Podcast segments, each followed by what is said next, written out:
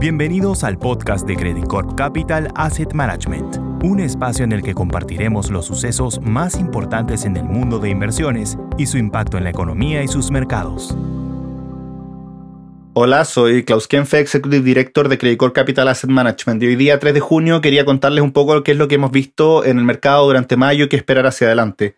Mayo fue un mes bastante dual, en donde durante la primera parte del mes hubo algunos factores que hicieron pensar al mercado que la probabilidad de recesión de cara al 2023-2024 iba aumentando. Nuestro escenario base todavía sigue siendo que no va a haber una recesión durante los próximos dos años, pero efectivamente las alzas en las tasas de interés que se dieron en enero, febrero y marzo, incluyendo abril también, y la política de cero COVID de China que ha estado obligando a aumentar cuarentenas en dicho país, han generado que la probabilidad de una recesión se mantenga alta. Eso tuvo durante el segundo semestre una contrapartida, porque finalmente el mundo tiene ciertos balances endógenos en donde esta mayor probabilidad de recesión y este crecimiento más bajo en China hizo de alguna forma que los precios de los metales, el precio del petróleo, las expectativas de inflación y efectivamente la tasa en Estados Unidos terminaran cayendo hacia final del mes de mayo y eso generó un rally durante la última semana de mayo que no habíamos visto desde hace bastante tiempo. De hecho, es el mejor rally que hemos visto en casi dos años, con una bolsa subiendo muy fuerte, con la renta fija rentando bastante bien.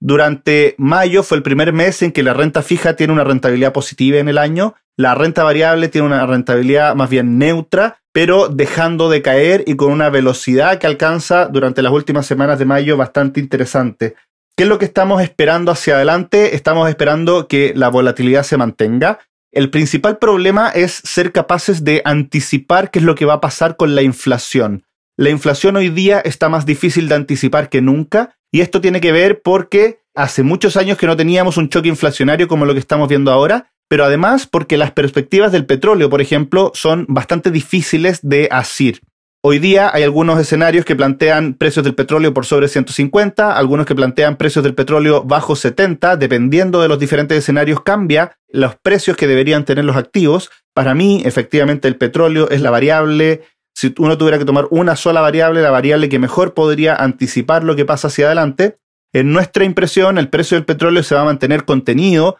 en torno a 100, 110 dólares el barril manteniéndose porque la OPEP de alguna forma está apuntando cada vez que sube de 110 dólares el barril a una mayor producción. De hecho, acaban de tener una reunión la OPEP apuntando a un aumento en la producción y eso hizo que ayer las bolsas tuvieron un muy buen desempeño con una mayor expectativa de producción de petróleo en el mundo. ¿Qué otra cosa estamos esperando? Estamos esperando que la inflación siga presionando por un par de meses y mientras la inflación siga presionando por ese par de meses, la Fed no puede aflojar la mano, por decirlo así, tiene que seguir insistiendo en su política contractiva, pero no es el escenario que va a llevar durante todo el año, es el escenario que probablemente se va a mantener por los próximos dos meses y hacia adelante lo que estamos viendo principalmente es un mundo que desacelera efectivamente y que encuentra un nivel de tasas de interés que es más bajo que lo que tiene el mercado hoy día. Eso va a permitir que la renta fija capitalice parte de esa ganancia y además comience a entregarnos el devengo que viene entregando hacia adelante. La renta variable, por su parte, hay que manejarla con cuidado porque efectivamente vamos a pasar un par de meses en donde todavía las expectativas de crecimiento pueden bajar en el margen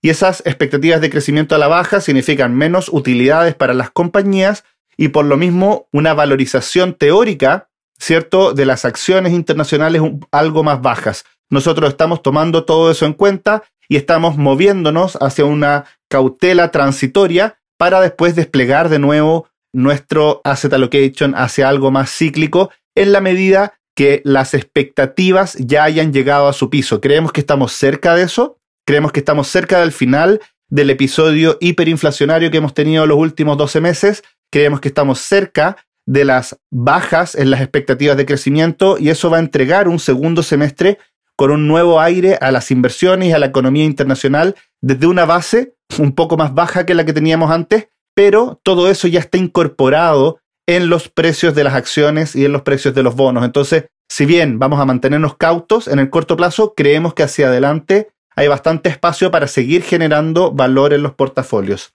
Eso sería por hoy día. Muchas gracias y que estén muy bien. Credit Corp Capital Asset Management